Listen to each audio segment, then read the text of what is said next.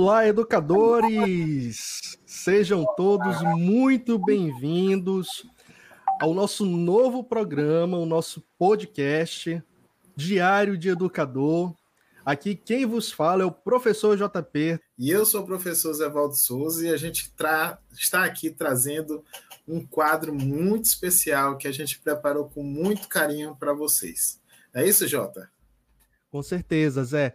Lembrando que esse podcast é em comemoração ao nosso primeiro aniversário. Então, nós estamos no mês comemorativo, no mês em que a gente está comemorando o aniversário de um ano do Labo de Educador, e por isso a gente quis trazer essa novidade para nós, que é o nosso podcast diário de educador.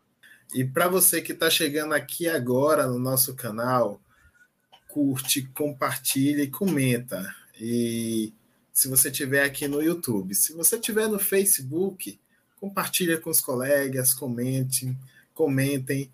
E se você estiver no Spotify, siga a nossa playlist que a gente está criando com muito carinho. Esse podcast ele é especial até também para a gente que está comemorando agora. A gente também vai ingressar agora no, pod, no Spotify, nosso primeiro podcast especial, essa edição especial onde a gente vai contar um pouco da nossa história enquanto educadores, um pouco também da história do Lab, de como foi formado e um pouco da ideia do que é o Diário de Educador.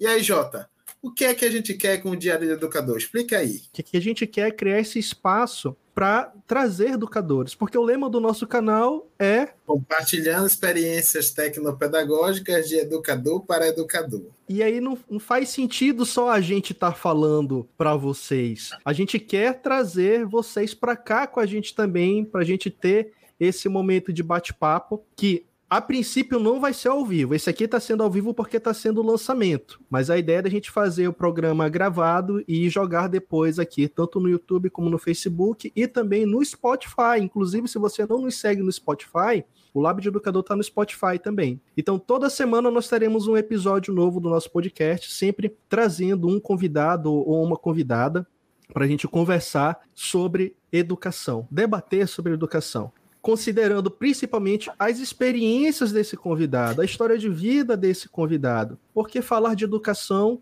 é falar de vida, é falar de histórias de vida. educação só faz só faz sentido se a gente olhar pela ótica do impacto que ela causa e causou e causará na vida de cada um de nós. E eu acho que essa é uma das principais razões pela qual tanto eu como o Zevaldo nós escolhemos ser educadores. E a gente quer nesse momento aqui com vocês falar um pouco da nossa, da nossa trajetória, é, falar um pouco mais também desse projeto, que eu espero que vocês possam estar sempre acompanhando, participando aqui conosco, mas nesse momento aqui falar como foi que nós chegamos até aqui, aonde nós estamos. Como foi que eu e Zevaldo nós chegamos até o Lab de Educador. E aí, Zevaldo, qual é a tua história? Como foi que tu chegou até aqui, cara? Cara, essa história é muito longa, mas a gente consegue fazer um resumo bem, bem bacana aqui. Eu acho que antes de falar sobre Lab e tudo mais, é importante a gente lembrar as nossas raízes, né? Porque assim, o que nos move? O Lab, ele surge justamente após uma pergunta que a gente fez a nós, do, a nós mesmos, né? O que nos move? Bem, eu me sinto feliz como educador. Eu me sinto feliz na educação. Eu fico muito feliz quando eu vejo alunos e colegas compartilhando conhecimento, aprendendo. E isso daí eu acho que é o, o, o que move todos os educadores. Então, antes mesmo da gente falar sobre o que é o Lab, é importante a gente voltar às nossas raízes.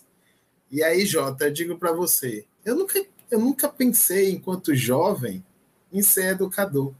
Na verdade, eu fui criado numa família de educadores. A minha família, inclusive, era sócia, tinha uma escola, tudo mais. Minha mãe era uma excelente professora de matemática, professora Lúcia Maria, em memória.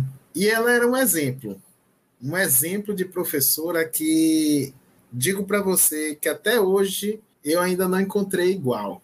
Mas naquele momento, mesmo tendo todos os exemplos, eu não tinha, eu não queria ser educador por tudo que a sociedade coloca, todos os preconceitos que a sociedade coloca na educação. Eu digo que era muito mais por conta disso. A sociedade ela coloca o professor numa situação e quem quer ser professor numa situação que é muito desconfortante para uma pessoa escolher ser educador e estar educador. E isso daí foi um dos motivos que não, que não fazia com que eu quisesse ser. Ao longo do processo, eu fui experimentar ser educador meio que forçadamente, porque o ensino médio, na época, era aquele ensino médio do tipo. onde você era obrigado a fazer. Era um ensino técnico, né? Então eu tinha que escolher um, e a escola onde eu estudava, ela, ela obrigou a todos os alunos fazer o curso de magistério. E lá vai eu para a sala de aula, mesmo sem querer. Ao longo dos anos, tentei ser o melhor professor que eu pude. E eu só me descobri, isso daí foi em 97, eu só me descobri enquanto educador mesmo, responsável dos meus atos e, e ações, buscando sempre a melhoria, foi a partir de 2010, 2011 foi quando eu me encontrei enquanto educador e a partir daí eu passei a gostar e a sonhar cada vez mais com a educação. Eu, eu tinha esse pensamento antes, mas nesse período para mim foi o marco. O marco que me fez encontrar, que me fez vivenciar e que fez buscar. E aí foi justamente em 2017 quando eu chego aqui em Manaus e eu encontro uma turma muito especial, uma turma de apaixonados pela educação e você é uma dessas pessoas que estavam nessa turma e que me fez refletir o quanto era bom estar ao lado de pessoas que gostavam de educação como eu gostava. Isso daí foi um marco para poder eu começar a sonhar cada vez mais alto. E nesses sonhos que a gente sonhou junto, surgiu o Lave. E você, Jota? É. olha que e olha que eu comecei só um resumo. É, e tu resumiu bastante, porque eu conheço essa história aí de cabo a rabo. bom, bom, gente. Ah, mas tu esqueceu de uma coisa, né? O, na verdade, gente, o Zé, o Zé, toda vez que ele se apresenta, ele fala: Meu nome é Zé Valdo. Eu sou eu baiano. Sou Zé Valdo é baiano. Da onde, Zé? Qual é a tua cidade? De Maragogipe, Bahia. Uma Maragogipe, cidade muito Bahia. especial que sempre está aqui no meu peito e, e na minha mente. É, moro em Manaus hoje, mas eu sempre estou aqui com o meu pensamento na minha cidade, tudo que se passa lá, sempre converso com meus colegas, amigos, familiares. Meu pai mora lá, meus irmãos moram lá. E eu não tenho como, mesmo estando longe, não estar conectado com essa terra. A gente Lá na minha cidade, a gente tem um, um conceito, um conceito que a gente dá para os maragogipanos. Maragogipano é o nosso gentílico, né? Mas a gente tem um conceito para aquele que é maragogipano apaixonado, que é o conceito de maragogipanidade. A gente fala Legal. isso, a gente coloca isso na nossa, na nossa raiz, dizendo a gente é, a gente tem um, um sentimento muito especial pela cidade que a gente leva ela esse sentimento para onde quer que a gente vá. Por isso que eu falo, eu sou baiano de Maragogipe, cidade natal. E se eu for falar para você as histórias que eu sei da cidade, a gente vai fazer uns 10 podcasts só dela. A gente vai ter que criar um, um, uma temporada só para falar de Maragogipe, né, Zé? É, exatamente. Eu tenho Gente, vontade de criar um, um, um, Até hoje eu tenho vontade de criar um, um, curso sobre a minha cidade, viu? Quem sabe um dia aí, quando eu tiver um tempinho a mais, eu, eu foque nisso daí também. Quem sabe daqui a algum tempo aqui no, no, na plataforma de cursos do Lab a gente não coloque um curso sobre história cultural de Maragogi. Beleza. Agora você, Jota, me explica aí você, me diga aí você, como é que você... Cara, eu vou, eu vou falar, mas eu não vou resumir não, mano. Não resuma, fale. Quer falar, fale. fale. É, a minha história começa em 1992, no dia 29 de fevereiro. Já começa, já, já começo diferente, né? Eu sou bissexto, nasci no dia 29 de fevereiro. Eu nasci e me criei aqui no Amazonas, nasci aqui em Manaus, é, mas passei a maior parte da minha infância morando em várias cidades no interior aqui do, do Amazonas, certo? Em 2004, com a minha, eu e minha família, nós voltamos para cá, para Manaus. Meus pais muito preocupados com a questão da, da, da, minha educação, minha e do meu irmão, né? Resolveram voltar. Os meus pais são funcionários públicos, então meu pai conseguiu a remoção para cá de volta para Manaus e toda a família veio para cá, muito motivados também por essa questão de perspectiva voltado para a minha formação acadêmica, tanto minha como do meu irmão que a gente sabe muitas das vezes dos desafios, principalmente aí no, no início dos anos do, no início dos anos 2000 por aí, das dificuldades que a gente encontra, principalmente no interior, no que diz respeito à educação, entendeu? Não desmerecendo, muito pelo contrário. Acho que a gente tem que lutar e buscar por uma educação de cada vez mais qualidade, e é esse um dos propósitos que nos move e nos movimenta para a gente estar tá fazendo o que a gente está fazendo aqui hoje através do Lab de Educador. É, então, em 2004, voltamos para Manaus. Eu estudei uma parte em escola pública, outra parte na escola, na escola particular. Eu finalizei meu ensino fundamental no Colégio Dom Bosco, tanto ensino fundamental como o ensino médio, né, escola salesiana, uma instituição pela qual tenho muito carinho, né. Aprendi bastante, construí amizades e, e tenho boas lembranças do meu tempo de escola, dos meus professores, principalmente professores que, que me inspiraram, né, e que ainda hoje continuo seguindo nas redes sociais. E a ideia é trazer esses professores para cá também para a gente conversar, para a gente trocar ideia. Né? Pensa aí, Zevaldo, quem foram os teus professores aí? Seria interessante, ah, eu tenho né? um monte. Inclusive, tem um aqui que eu tenho especial, que eu sei que ela vai arrasar aqui, ó. Ah, e que a legal. A Marilena Seixas é uma pessoa especial para mim. Ó. Que bacana. E é, finalizei ensino médio em 2009. E interessante, quando eu finalizei ensino médio, fiz a, as provas para o vestibular, né? Dire, tudo direitinho, o Enem, é, as provas para o FAM, para o EA, mas não passei nenhuma. A maioria dos meus amigos e colegas passaram de 2009 a 2010 para a faculdade e eu não passei, né? E aí bateu aquela tristeza, assim, sabe? Bate uma tristeza. É, mas aí compensa. Mas você fez para quê? Fez para qual, Jota? Cara, eu fiz para biologia.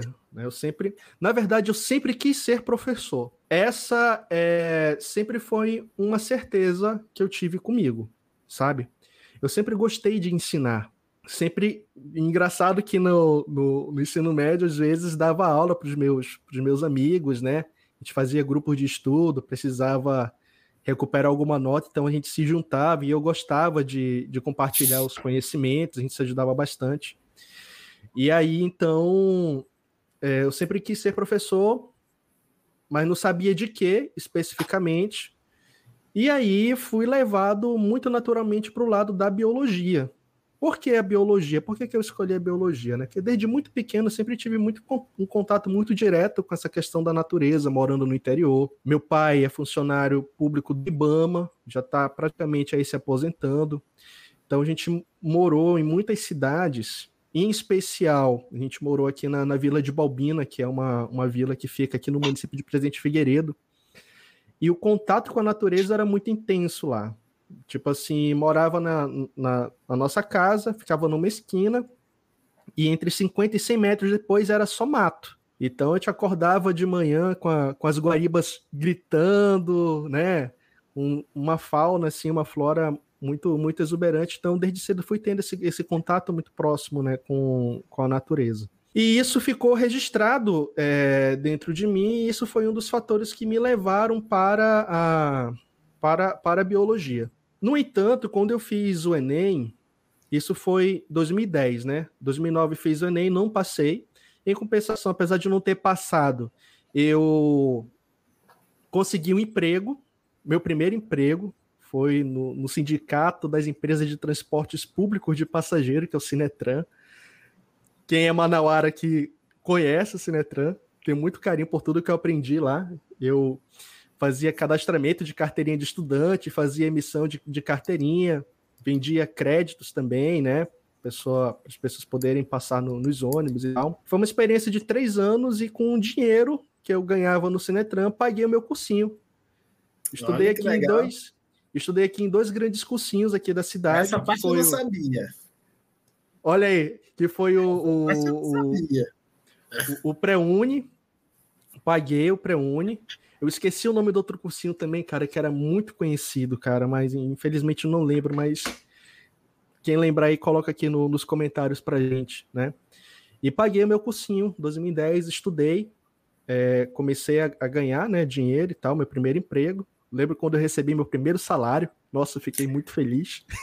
E eu digo já para vocês, assim, a, rapidinho, Jota, não te cortando, mas pegando a ideia, inclusive aqui, é que poucos são jovens que conseguem perceber o quão a educação é importante. Você conseguiu perceber isso logo de cara. Tanto é que na sua primeira, no seu primeiro salário ali, na, naquelas suas primeiras ações, você foi, foi justamente investir em você, no seu potencial. E eu digo que você fez certo. Pelo pouco que eu conheço você, é, durante esse tempo todo, você é um excelente educador. Então você fez certo em fazer isso daí.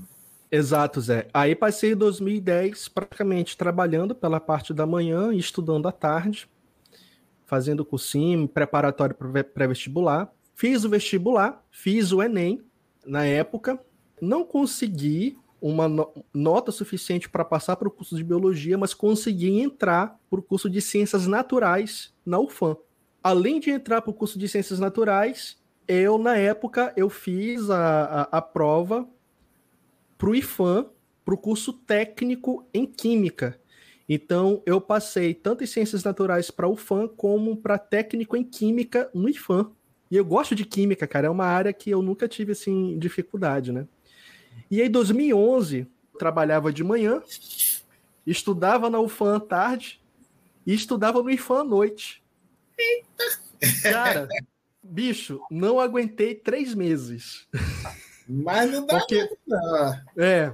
Essa pau porque, É, porque era uma, era uma rotina, era uma rotina puxada, e aí então eu, eu tive que fazer uma escolha. Que são poucas as escolhas das quais assim eu, eu penso que poderia ter escolhido de uma forma diferente, né? Mas na época eu optei por abrir mão do curso técnico em Química do IFAM para poder me dedicar ao FAM, né, durante durante a tarde, né? E assim eu fiz. Abri mão do curso técnico em Química e fiquei fazendo, cursando Ciências Naturais é, no período da período da tarde na UFAM e trabalhando pela parte da manhã. E aí, cara, assim, fiz dois períodos em, de Ciências Naturais. Era um curso muito, era um curso muito bom, uma proposta curricular muito boa. No entanto, ainda assim tinha uma coisa assim que pô, não estava muito satisfeito, porque querendo ou não, ainda existe muito aquele lance de você dizer, sentir orgulho que é um aluno da federal. Poxa, passei para federal, era uma conquista e tal, né? Existe, e existe muito isso, né, também. E aí, cara, mesmo fazendo o curso de Ciências Naturais, nesse ano de 2011, eu resolvi fazer, participar do processo seletivo da UEA. E aí eu fiz a prova da UEA, o vestibular da UEA, aí eu falo para ti, foi o, a pior prova de vestibular que eu fiz na minha vida. Porque meio que assim, eu não, tá, eu não tinha estudado, não tinha me preparado como eu gostaria de ter me preparado. E aí eu fiz, tanto é que eu saí assim da, da prova, falei, cara, não vai ser dessa vez. Mas valeu a experiência. E aí, Zé, isso foi em 2011. Quando foi em 2012, eu já tava assim meio que resignado, né? Falei, ah, vou continuar na UFAM e tal, vamos, vamos ver no que vai dar. Mas eu decidi uh, a estudar, a voltar a fazer o cursinho para tentar a prova da, da UEA, né? Novamente. E no dia que eu tava indo fazer minha matrícula no curso, foi o dia em que a UEA divulgou o resultado. Putz. Aí quando eu tava fazendo a, a caminho de da, da, do, aqui do, do pré-uni para fazer a matrícula, a minha mãe liga falando assim: Olha, tu passou na UEA. Eu falei: O quê? É, tu, tu passou na UEA. Cara, Olha passei aqui. na UEA. Eu passei na UEA Isso foi em 2012. Aí eu falei assim, mãe, cara. Esse ano eu, vou... eu tava me formando já. Eu vou. Eu vou sair. Cara, não pensei duas vezes. Desvinculei, me desliguei da UFAM e fui. e me matriculei na UEA. Que era. E passei para biologia. E aí fiz a minha faculdade de biologia na Universidade do Estado do Amazonas. E foram, assim, quatro anos de muitas experiências, de muitas histórias. Eu tive professores inspiradores. Teve um período da faculdade em que eu pensei em desistir. Olha a loucura, né? Meio que assim, deu um negócio na minha cabeça, pô, será que é isso que eu quero? E sempre deixa na cabeça do jovem, né? Pô, acho que eu vou fazer filosofia. Então, tava pensando em deixar a biologia para fazer filosofia, tava porque eu gosto. Tava, eu tava me, questionando. me questionando demais, cara. Aí foi resolver é... logo filosofia para ser questionador mais ainda. É. e aí, o que, que eu fiz? Eu me permiti fazer mais um período. Isso foi do quarto para o quinto período. Cara, eu vou fazer mais um período, vamos ver no, no que vai dar. A questão da experiência, né? Cara, vamos ver como é que eu posso. Tenho que me permitir, né? Fiz o, o próximo período, o quinto período de biologia no curso. Eu lembro que a primeira aula que a gente teve no curso, no quinto período, foi uma aula de didática com o professor Emerson Saraiva. Zé, o professor Emerson, eu espero que ele assista esse podcast e eu quero vou convidar ele para cá. Foi um assim dos professores fundamentais para eu continuar no curso, professor de didática. O cara, ele tinha assim uma. Era um professor inspirador, bicho. Eu falei assim, cara, eu quero ser que nem esse cara. Legal.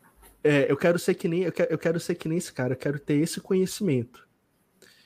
E eu sempre no curso de licenciatura eu devorava as matérias de educação total. Nas matérias biológicas, assim, eu fazia com gosto, mas não tinha, assim, não sentia o prazer que eu sentia de participar das eu matérias. Tinha fazer a pedagogia.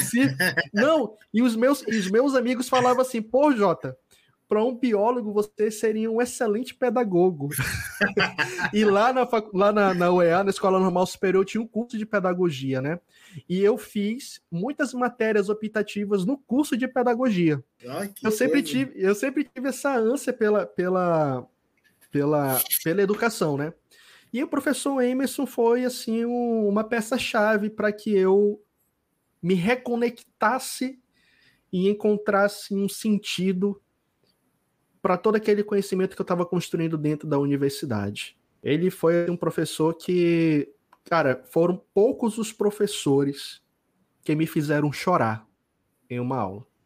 Foram, foram poucos os professores. O professor Emerson foi, foi um desses professores que falava da educação com, com tanto carinho, com tanto amor, com tanta consciência, sabe? A partir das experiências que ele tinha, ele compartilhava experiências, ele não trazia só o conteúdo, ele falava da vida, da vida dele, assim, da vida de pedagogo, dele enquanto profissional, enquanto um professor consciente do seu papel e da sua função social e da importância do papel de professor para a transformação de vidas, para trazer perspectiva, para fazer com que os seus, os seus aprendentes, os seus estudantes, os seus alunos, não importa que a, a nomenclatura, conseguissem de fato ter esperança. E ele foi um dos professores que, que, me, que me inspirou bastante. Uma outra professora foi a, a professora Elizabeth Santos, foi a minha orientadora, professora de educação ambiental. O curso de educação ambiental, para mim, também foi um curso que mexeu com as minhas, com as minhas estruturas. Foi através desse curso que eu conheci que me, pude me aprofundar mais no Edgar Morin, essa questão da complexidade. O meu TCC foi voltado para essa área também, da complexidade, da complexidade da questão ambiental. E a professora Elizabeth também foi uma professora que me inspirou bastante em um papel um papel decisivo, importantíssimo na minha, na minha, na minha formação e não poderia ter sido diferente, assim, porque essa mulher é um, uma gigante, assim, da, da educação ambiental. e muitos outros professores que colaboraram, né? Esses dois professores para cá, para a gente botar na roda, eu é... vou perguntar se você era esse bom aluno todo, assim. Cara, Zé, eu, eu, eu já vou falar para ti assim, eu nunca... Eu sempre fui um aluno, o típico preguiçoso, mas que se contentava em ficar na média, sabe? Eu nunca... Sei.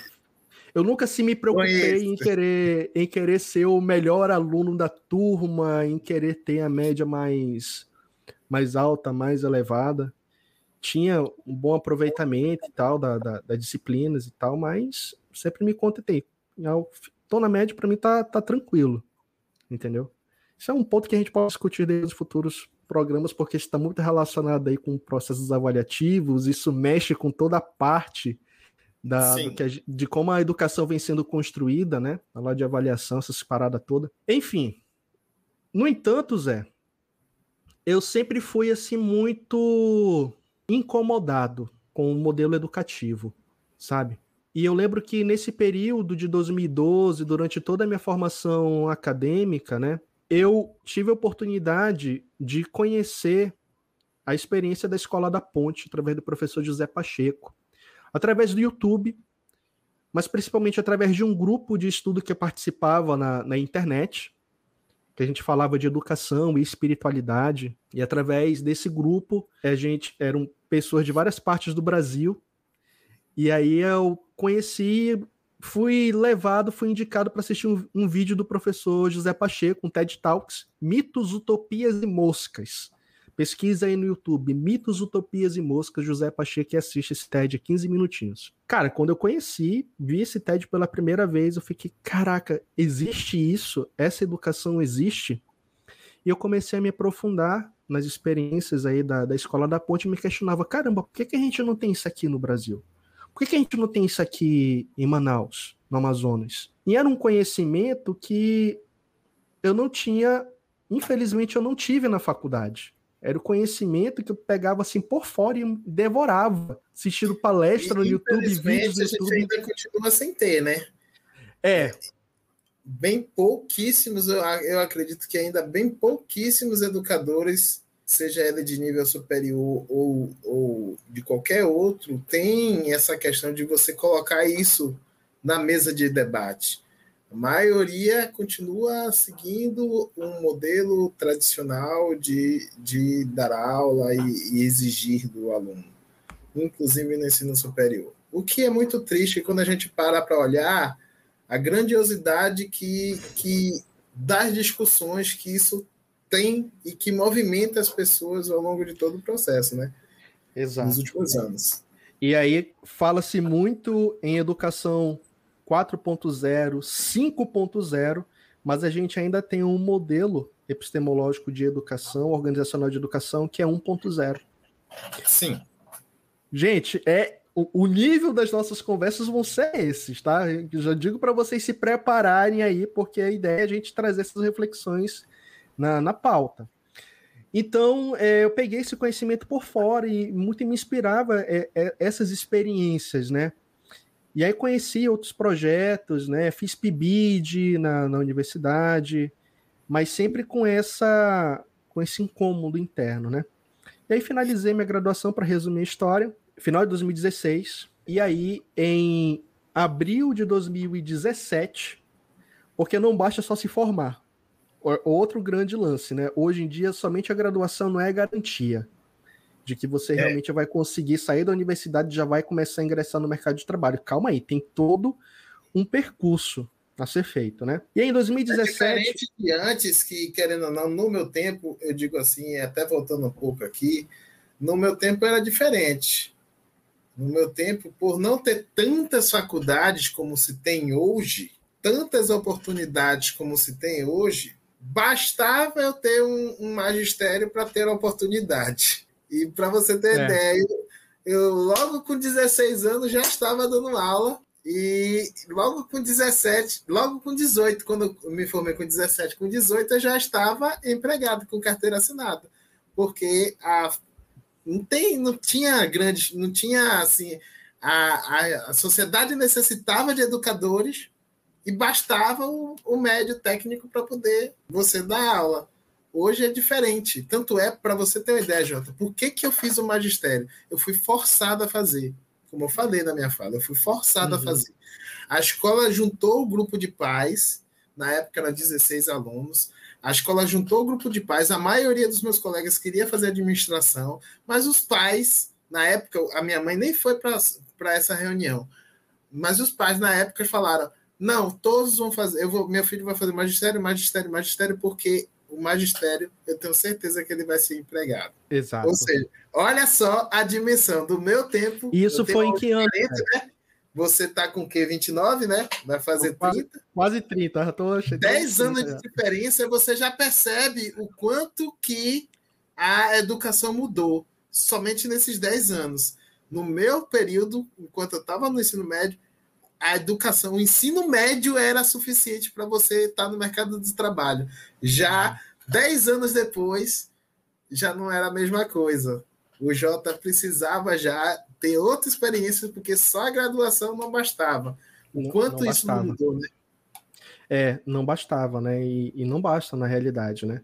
Acho que a gente tem que sempre, acho que a gente tem que sempre se reinventar enquanto profissionais é uma coisa que meu pai sempre me dizia: meu filho, se você quer ser professor, entenda uma coisa: você nunca, nunca vai parar de estudar. É fato. O conhecimento é, é, é a chave, são várias chaves que vão abrindo várias portas. A gente vai subindo aí, né, fazendo essa escalada. Mas aí, em 2016, 2017, em abril de 2017, um amigo meu, Ronaldo Alagoas, conhecido como Rony, ele mandou para o meu WhatsApp um edital de contratação da Fundação Vitória Amazônica. Quando eu li o edital lá, o TDR, cara, tudo a ver. Tipo assim, deu match logo de primeira. Eu vou participar dessa, desse processo seletivo. E assim eu fiz. Mandei todos os documentos, passei na primeira etapa, fui chamado para fazer entrevista na fundação. Eu lembro que selecionaram acho que 24 pessoas, né, Zevaldo? Eu fui a primeira Foi. entrevista, a primeira entrevista da semana. Foi a minha primeira Eita. entrevista. Foi. Foi o primeiro a ser entrevistado. E aí eu tive a alegria de, de passar, junto com o Zevaldo, do processo seletivo aí da Fundação, e nós ingressamos na Fundação Vitória Amazônica, e eu vou, assim, abrir um parênteses, porque a FVA, eu sou suspeito para falar da FVA, e a gente vai querer trazer aqui o, o Fabiano, a Ana, para vir conversar aqui com a gente, falar da FVA. A gente faz questão, a FVA, o Lab existe, é, não pode, a gente não pode deixar de ser grato, porque o Lab também é fruto de todas as experiências que a gente teve dentro da, da FVA, dentro do projeto. É, aula digital também. Que a FVA, para mim, ela unia tudo aquilo que eu acreditava. A questão socioambiental, eu sempre gostei da parte ambiental. Na minha formação, minha graduação, a parte ambiental sempre esteve presente, né? E trazia a oportunidade de eu trabalhar num projeto que levava a bandeira da inovação educativa. Falei, cara, perfeito, que coisa maravilhosa. E no projeto, eu tive, na FVA, eu tive a alegria de conhecer o Zevaldo, não só o Zevaldo, como também uma equipe de educadores, assim, da, da mais alta competência, que eles também virão para cá para conversar conosco. A gente faz questão de trazer eles também para a gente bater um papo, falar de educação. Vamos falar, e... vamos fazer um, a gente tem que fazer um dos pilares, ó. É. a gente já vai ter um aqui com a gente, inclusive, é. sabe? A gente vai só definir, a gente vai fazer a gravação com ele, vai ser, vai ser muito legal que inclusive vai, vai render um episódio muito bacana para nós.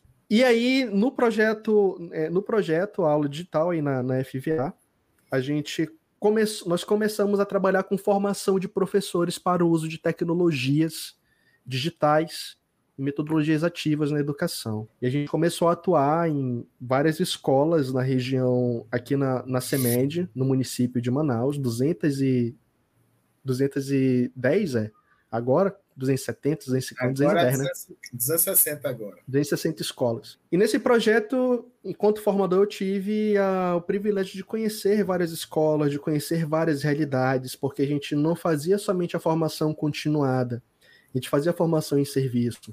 Então a gente ia para fazer a formação continuada, mas também ia para a escola, junto com o professor, para a sala de aula com ele. E aí, bora ver agora. E para mim foi um choque de realidade sabe? Foi um choque de realidade, porque aí eu pude entender principalmente quando a gente fala em inovação dos processos educativos. Muitas escolas inovam e não sabem que estão inovando. Um outro aspecto também é inovação, ela é algo complexo. Complexo em que sentido? Complexo no sentido de que não dá para a gente ter o mesmo peso e a mesma medida para todas as realidades. Cada Verdade. escola, cada escola está inserido dentro de um contexto. Cada escola tem a sua realidade específica. O que é inovação numa realidade pode não ser na outra. E tudo bem, e tranquilo. E a gente teve a oportunidade de desenvolver esse olhar, de aguçar a nossa sensibilidade em torno dessas temáticas, entendeu? Assim como as instituições, cada qual tem sua particularidade, os gestores, os pedagogos, os professores, cada sujeito é único e repetível, né? Irrepetível. E dessa forma a gente foi construindo, passando por um processo de experiências com formação de professores, com educação, que foram construindo em nós essas competências, essas habilidades, esses conhecimentos e essas atitudes que culminaram no ano de 2020, quando o Lab de Educador foi, foi criado. E, na verdade, dentro mesmo do próprio projeto, eu e o Zé, a gente sempre conversava em mais uma outra formadora nossa, a professora Tessivanda Torres, e essa mulher ela vai vir aqui, a gente vai gravar com ela também. A gente sempre conversava e falava, né? A gente tem que ir além. A gente sempre procurava ter uma visão muito crítica também em torno do, nossa, do nosso trabalho, em torno daquilo que a gente fazia. A gente começou, eu e o Zé, a gente começou a pensar num projeto de criação de uma startup, né? E esse projeto ele ficou guardado numa gavetinha, porque o projeto ele exigia bastante do nosso tempo. Nhemboé, ainda tem até é. Ficou guardado na gavetinha. Esse, esse, primeiro projeto foi idealizado por mim, pelo Zé, pela Amanda, pela Tessivanda e pela Suzana. Só que a gente começou a entrar numa, numa dinâmica de trabalho em que a gente era consumido às 40 horas semanais, totais. E não poderia ser diferente, de fato. A gente arquivou o, o projetinho, né? E ficou guardado. Cada um seguiu o seu rumo. Na depois. verdade, era mais tempo, Jota. Era, era as 40 horas, mas eu já estava dando aula à noite. A Suzana é verdade. Também, e a Tessia, a, a, a Amanda a Tessia também. Amanda você, também, a aula à noite. E você, apesar de você não estar trabalhando à noite, mas você tinha a tua pequena que chegou justamente nesse período que foi o período em que você precisou também se dedicar ali um pouco mais para Exatamente. Ela. Exatamente. Então, isso daí fez. Isso influencia muito na, na história, né? E ainda estudava ainda, né? A gente faz, chegou a fazer a, a pós-graduação. Sim, a gente assim fazia a pós-graduação também. também. Era, era, é. era muita informação, não tinha como se dedicar à empresa. Exato. Uma empresa realmente merece ser dedicada. Você não tem como criar e ficar pontuando uma vez ou outra é, ações, como por exemplo o Lab. O Lab, até o presente momento, a nossa história, até um pouquinho já avançando aí, a nossa história a gente tem um pouco de, desde quando foi criado até agora, a gente foi pontuando ações, uhum. diversos momentos, mas não é a mesma coisa quando a gente agora a gente está buscando uma outra, uma outra roupagem, uma, novo, uma nova ideia. Então, mas é isso. Exatamente. E aí a gente chega no ano de 2020, né, Zé? O ano assim que ficou marcado na história da humanidade, que foi o ano da pandemia, pelo fato Deus, Deus é a gente ter uma vivência em torno da realidade da, das escolas, da educação, principalmente ter uma, uma visão em torno de como estava esse processo do uso de tecnologia tanto pelos professores como pelas instituições, veio a pandemia e o que, que aconteceu? Houve a migração das atividades presenciais para as atividades virtuais.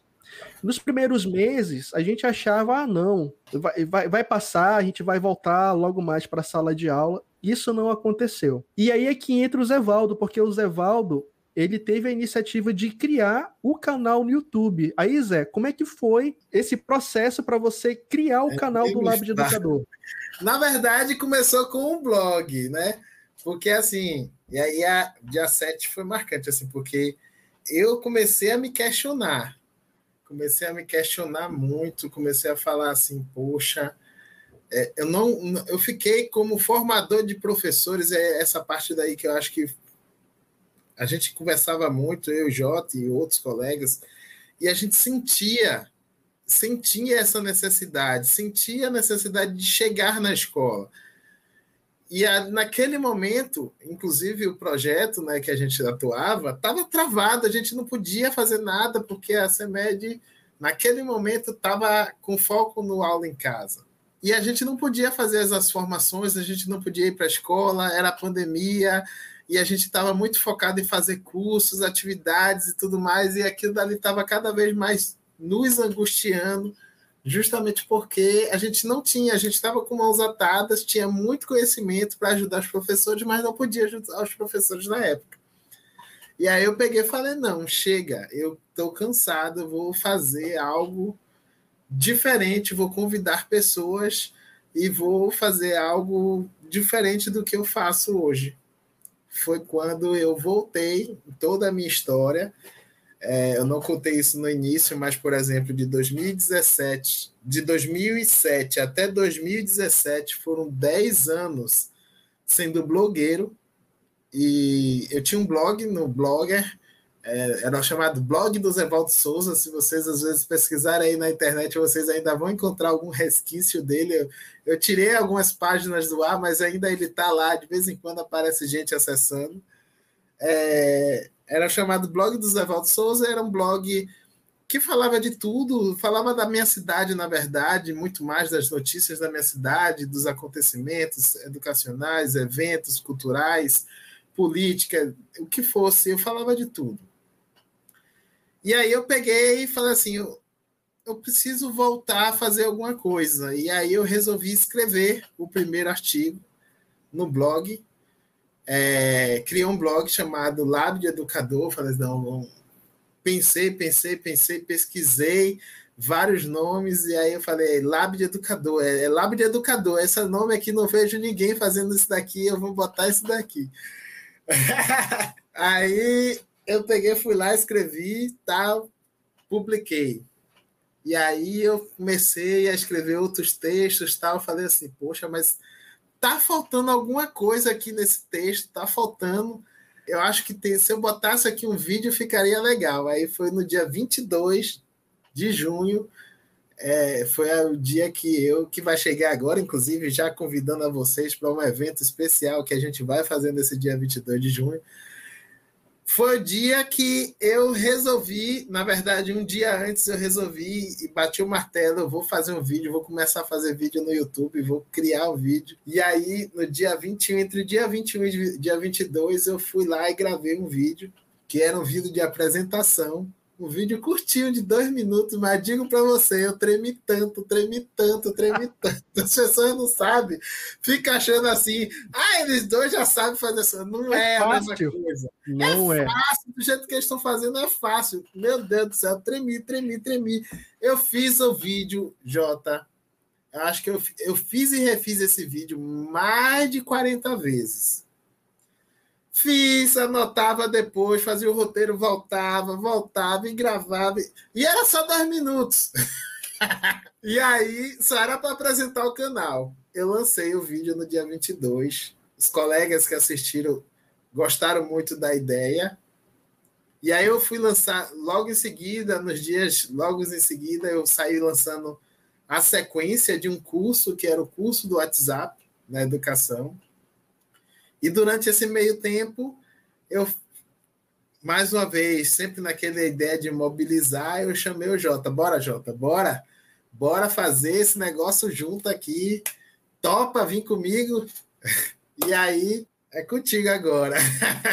E aí, Zé fez o convite, eu entrei, a gente resgatou a ideia da gente ter um, um projeto né, de, de startup, algo, algo nosso, de fato, né? E aí o Lab, ao longo do ano de 2020, nós chegamos a realizar oficinas, chegamos a realizar lives com vários convidados, é, falando de vários temas. E assim, o Lab, ele veio como uma resposta a uma angústia, né? Qual era, qual era a angústia? Qual era a necessidade? Pô, como é que eu posso, como é que eu posso usar a tecnologia na minha prática pedagógica? E a gente sabia e percebia o quanto os professores começavam a ficar angustiados por inicialmente não conseguir fazer essa migração do presencial para o virtual, porque ainda, por mais que a gente nós estejamos na era digital, nós ainda temos uma, um, um índice de analfabetismo digital muito grande, muito grande Sim. mesmo. Então, é uma lacuna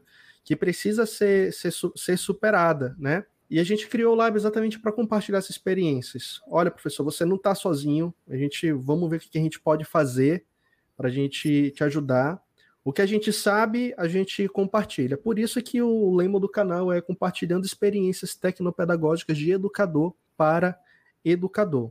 E aí começamos a realizar oficinas. E é, esse, esse é um ponto é interessante, assim, porque a gente não vai compartilhar algo que a gente não sabe. As experiências que a gente teve e que a gente busca aprender. E a ideia principal de ser educador para educador é justamente para que não fique só centrado na gente, apesar de, neste momento, o canal ainda estar muito centrado na gente.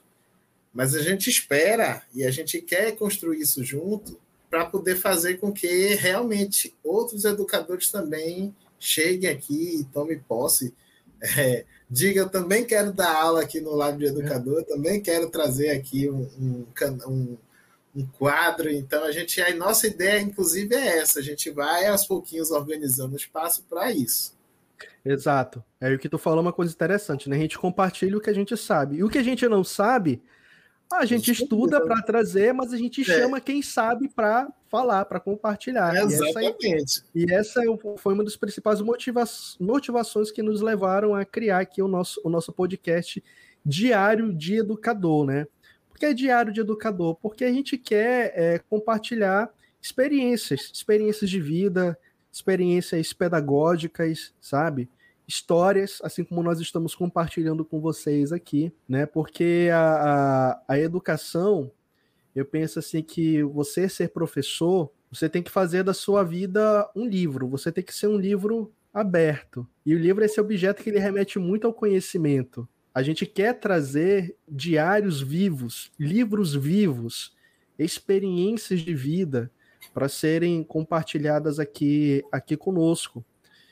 E é também uma forma que a gente encontrou para estar tá dando visibilidade e estar tá também promovendo a valorização do trabalho docente, dessas experiências. A gente vive ainda num país que não dá o devido valor para a educação, para os profissionais da educação, para o professor. Infelizmente, ainda não, não, não vivemos essa realidade. Então a gente criou o Lab, criamos esse projeto. 2020 realizamos oficinas, realizamos lives, realizamos assim tudo aberto para as pessoas, para quem quisesse participar. Em 2021, esse ano nós iniciamos o ano e a gente sabe que todo projeto, os projetos são pessoas, os projetos são os, os valores que cada um carrega, mas o projeto também ele precisa se sustentar, é, financeiramente falando. E aí nós começamos a dar alguns passos muito importantes. Primeiro, na consolidação do Lab enquanto empresa. Hoje a gente já tem o nosso, o nosso CNPJ, enfim, a gente, a gente quer viver nossa logomarca. A nossa logomarca, inclusive, ó, a nossa logomarca, mérito de um grande amigo ilustrador, o Eric Carreira. Pesquise aí no Instagram, Eric Carreira, é um ilustrador extremamente profissional, extremamente criativo. Ele fez um trabalho belíssimo criando a nossa identidade visual. Então o Lab ele está ganhando essa, essa, identidade, estamos nos construindo, né? Então a gente tem realizado várias ações ao longo, principalmente no início desse ano de 2021. Realizamos a jornada Profitec 21, realizamos a semana Google que para Educadores. Uma jornada muito especial. Muito especial. E aqui a gente tem que abrir espaço para agradecer a todos aqueles que colaboraram para nossa para nossa jornada, ao a Edinovan, a comunidade dos educadores inovadores da Amazônia. Sigam a comunidade, comunidade na qual tanto eu como o Zé nós fazemos parte. Essa comunidade que é comandada aí pelo, pelo Renier Freitas. A gente vai trazer o Renier para conversar. Ele chamou a gente para conversar lá no, no Fala Educador do Inovan, a gente vai trazer ele para cá para a gente conversar também.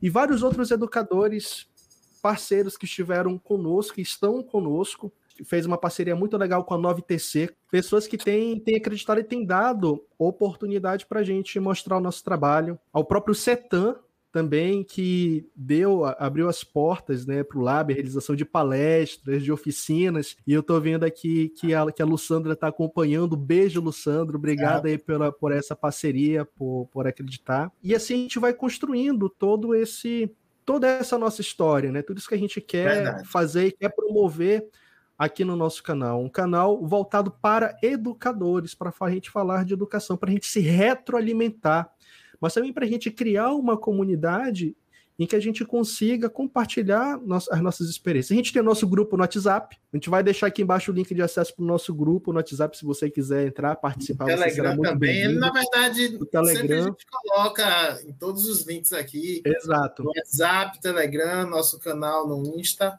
no, no Facebook. Então vocês podem seguir a gente aí na, nos canais. E aí, é, é, essa é a nossa história. Chegamos até esse momento aqui. Estamos hoje, né, uma perspectiva muito bacana para esse segundo semestre. Além desse programa do nosso podcast, que é aqui o, o, o Diário de Educador, a gente vai trazer vários convidados para vir conversar com a gente. Nós vamos estar tá potencializando ainda mais a produção dos nossos vídeos tutoriais, o Lab Dica, teremos Lab Dica, tá?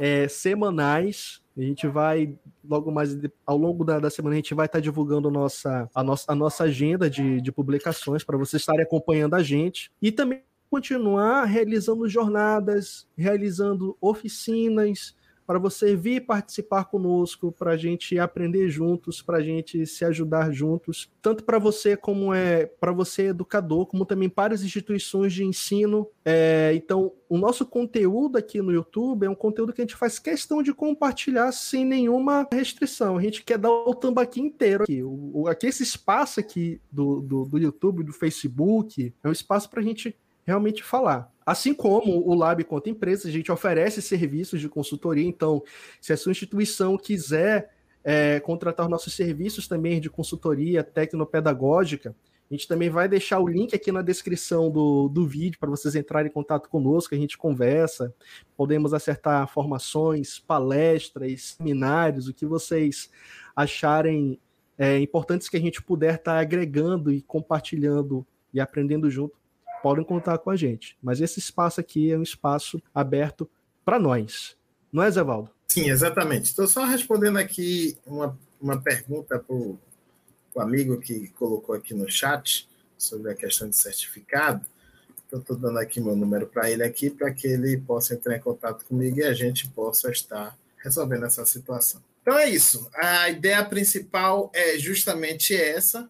A gente criou aqui esse espaço com muito carinho e as novidades que vão chegando cada vez mais com o Lab é, parece que é, é nítida, né? As pessoas percebem. Então a gente vai, nesse exato momento, falar até um pouquinho mais sobre as nossas ideias, é, sobre a questão aqui, exatamente aqui do, do, do diário, né? Hoje a gente está aqui inaugurando, hoje contando a nossa história. A gente já tem aqui um, um colega nosso, o Max Serrão, amazonense.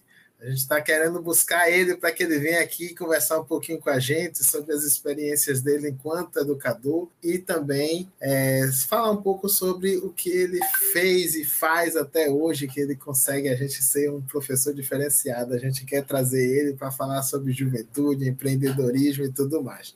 E também é importante ressaltar, o Jota já colocou aqui que a ideia central é a gente continuar produzindo os vídeos abertos para todo mundo, fazendo lives, como a gente está fazendo aqui agora, nesse podcast, inaugurando hoje. Daqui a pouco você vai estar lá recebendo esse conteúdo, esse mesmo conteúdo aqui no Spotify e também no Instagram. A gente vai estar compartilhando nesses canais também.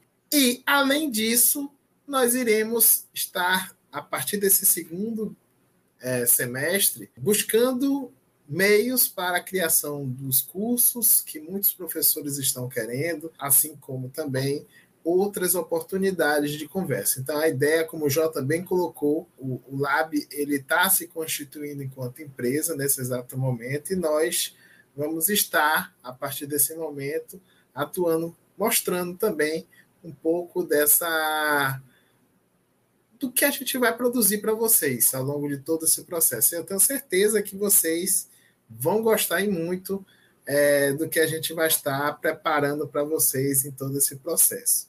O Diário de Educador hoje está sendo também um, um, um momento especial para o Jota. Ele agora, ele conseguiu, na verdade, e aí eu queria até que o Jota falasse um pouco mais, porque querendo ou não, ele agora ele é lab.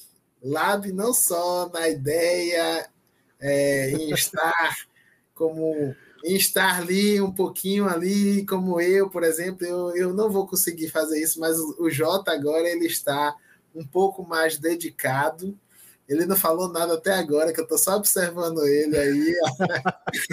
Mas é importante, Jota. Vamos lá. Esse é o primeiro momento. É importante que os colegas eles, eles saibam dessa notícia, né? Exato. E que você. Essa é a nossa primeira live a partir daquela da sua decisão de assumir o, por completo aqui o Lab na sua integralidade, né? E buscar realmente fazer com que este canal flua uhum. e consiga realmente alcançar aquilo que nós planejamos lá atrás.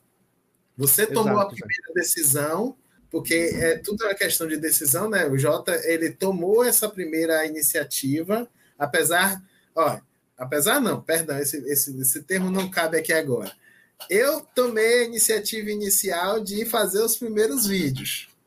O Jota veio e ele toma a iniciativa inicial agora de, de abraçar a ideia e, e dizer, bora, a gente vai arrastar isso daí. Isso daí é uma coisa que não é que é muito significativa no, no, no que eu digo como parceiro, como parceria de dizer uhum. que a gente realmente está abraçando a ideia e vamos seguir em frente. A nossa vida é feita de escolhas. Eu acho que a gente tem que aprender muito também a ouvir o nosso, o nosso próprio coração. E vou até aproveitar mesmo essa, essa oportunidade para. Acho, acho, legal a gente falar disso, né? Porque hoje a gente vive num, num período assim, de grandes incertezas, de grandes, grandes lutas, lutas externas, né? Lutas internas também, principalmente. E eu acho que quando você tem uma ideia e você acredita nessa ideia, você tem que vivê-la, experimentar. É uma coisa que eu sempre converso com, com o Zé Valdo, e é uma coisa que a gente sempre tem levado pro lab, né? A gente tem uma ideia. Com a gente aqui não tem esse, esse lance, não. E aí a gente executa ou não executa? Vai ou não vai? Mas a gente sempre pensa, como é que a gente vai saber se vai dar certo se a gente não tentar? Exato, é.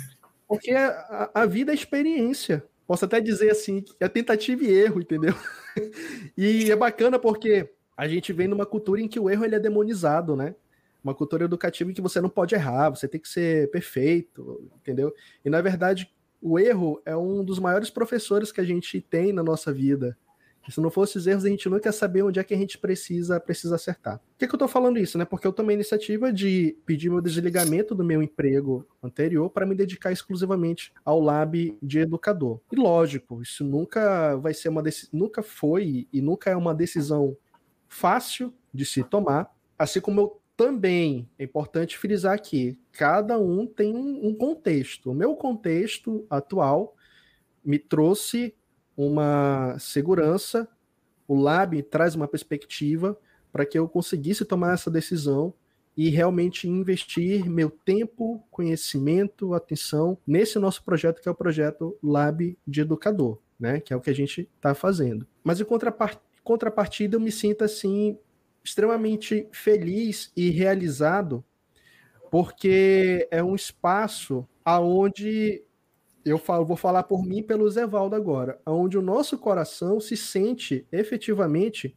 é, desafiado e convidado a dar o melhor de nós, a mobilizarmos as nossas habilidades, os nossos conhecimentos em favor daquilo que a gente acredita na área da educação. Isso é o limite, a gente não sabe até quanto o lab vai, vai crescer, isso está muito relacionado às nossas capacidades, enfim.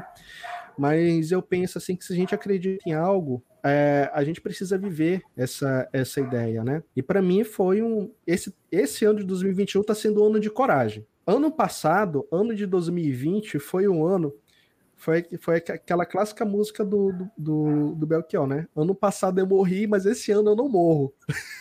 E essa música é muito significativa, viu? Salva, salve Belchior. E então... eu digo para então você, essa música rapidinho, só, só saindo assim, mas essa música, para mim, ela surgiu não pelo Belchior, mas pelo Emicida. Pelo Emicida. Ano passado foi um ano de muitas, de muitas transformações. Eu fui mexido de todas as formas, sabe? Emocionalmente, fisicamente, mentalmente, espiritualmente. E aqui é um espaço que a gente vai falar de, de educação, a gente vai falar de da, educação na sua integralidade. A gente não vai falar só do cognitivo, a gente vai falar do afetivo, a gente vai falar do emocional, a gente vai falar, quer falar também do espiritual. E foi um ano em que foi um ano sabático, acho que para todos nós, sabe? O Sim. ano em que a gente foi levado a entrar em contato com a gente mesmo, do isolamento, pandemia, ficar em casa, aprender a desfrutar da sua própria companhia, se redescobrir Ano passado, para mim, foi um ano em que realmente eu me deixei consumir bastante, assim, pelo medo, pelas incertezas. Mas foi um ano também em que eu cheguei à conclusão de que a nossa felicidade depende exclusivamente de cada um de nós, depende de mim. O meu bem-estar depende de mim. Eu não posso condicionar o que eu sinto, o que eu falo, o que eu penso, o que eu ouço ao que os outros querem, ao que os outros pensam, ao que os outros fazem. As minhas construções, elas têm que estar assentadas no terreno do meu próprio coração. Não é fora, é dentro. E 2021 para mim foi um ano, é, foi o ano e está sendo um ano da coragem, o ano da de me desafiar, de correr atrás, de buscar. E eu acho que a vida ela é movimento, sabe? A vida, para você ter o equilíbrio, e é, acho que essa frase do Einstein é muito significativa. Para você ter equilíbrio, você tem, para você andar de bicicleta, você tem que ter tem que estar em movimento para você alcançar o equilíbrio, né? O equilíbrio vem com ações, você se movimentar, você agir, você tomar atitude, que o Zevaldo tem de sobra. O Zevaldo, assim, a personalidade do Zé é a personalidade do cara, assim, que vai, Vamos, bora fazer, é agora. Vai, o, é, o Zé aqui, dessa dupla aqui, o Zé é o cara da ação. O Zé é o cara que dinamiza, que. Não, mas aí você tomou ação aí agora. Você também está começando a gostar dessa Não, história. Lógico, né? Eu, eu tenho um perfil, um perfil muito mais assim, ao contrário do Zé, eu penso muito antes de agir, entendeu? Mas a gente, se, a gente aprende um com o outro, né? A Sim. equilibrar a balança. Acho que nesse, é. nessa, nessa parceria a gente assimila bastante um do outro.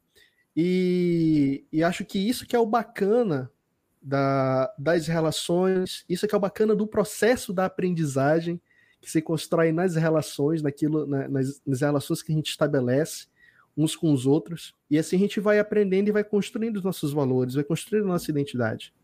Então, eu, hoje eu estou me dedicado integralmente ao Lab do Educador, que agora a gente já tem CNPJ, então tem que cuidar de toda a parte administrativa, essa parte burocrática, né?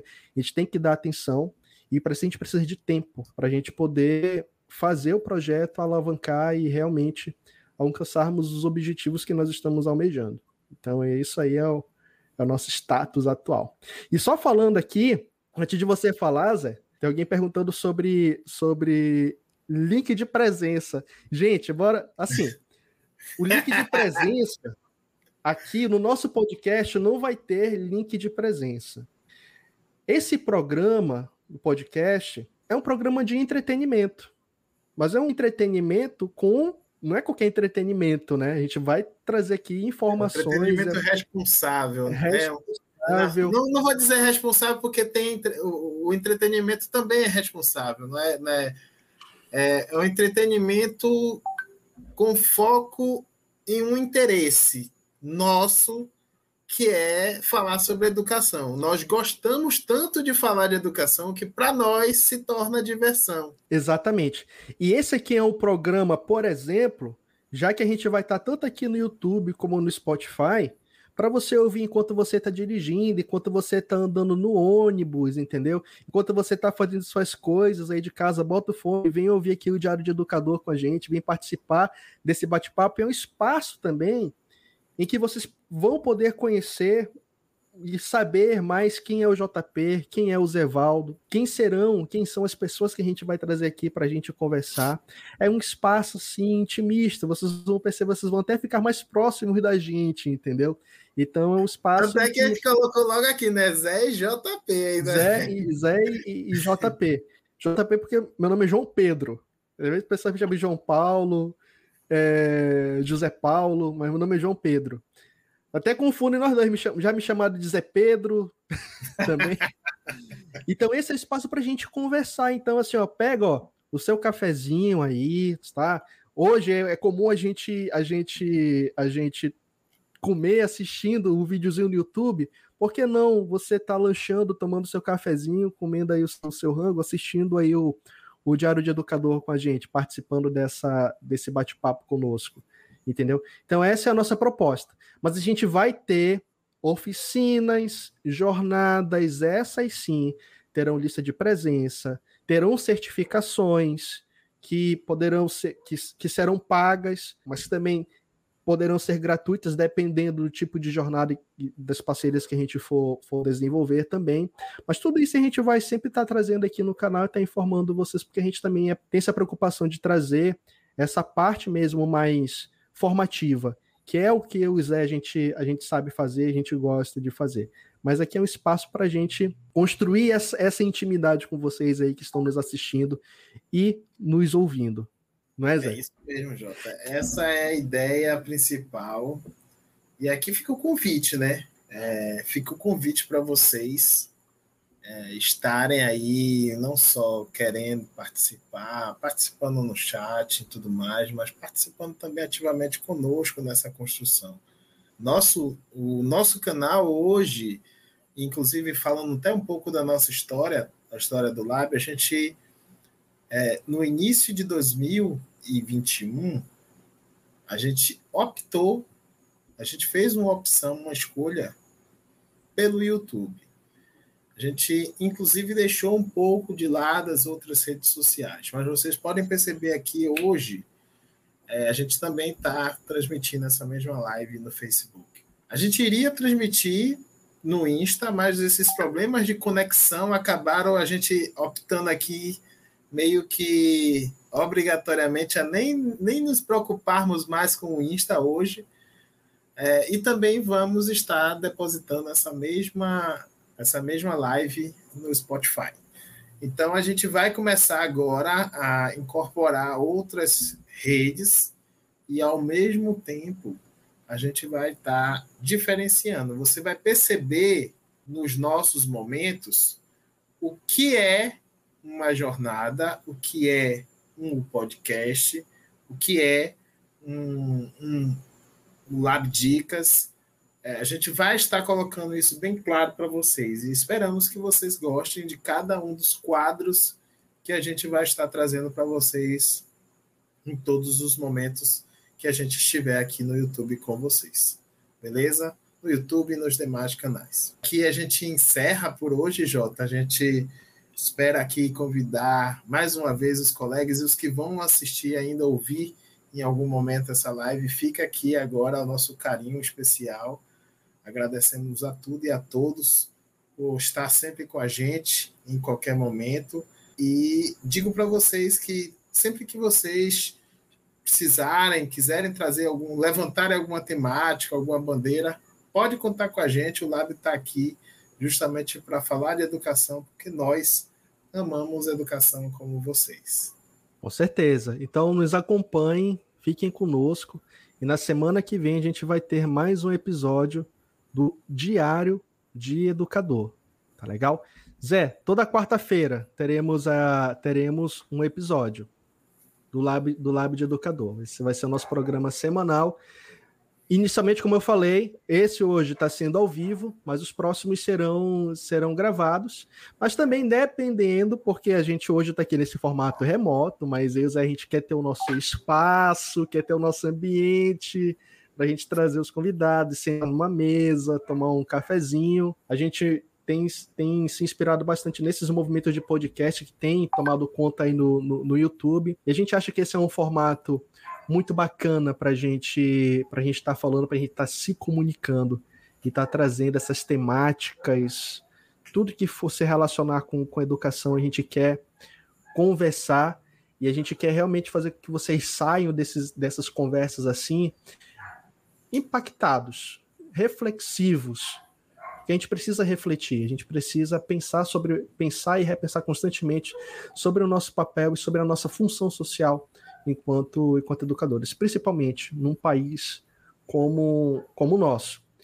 Exatamente. E aí eu quero terminar dizendo que muitas das vezes nós educadores, professores, nós somos leões que muitas das vezes somos convencidos de que somos gatinhos e gatinhas.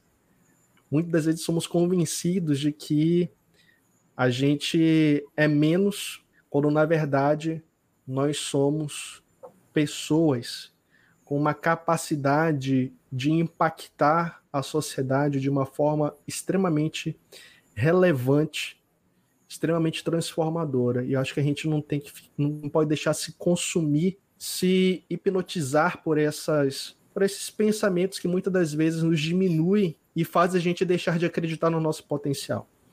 Então é isso que a gente quer abrir a mente. Open your mind. E a gente se vê no próximo diário. Um abraço a todos. Grande abraço, pessoal.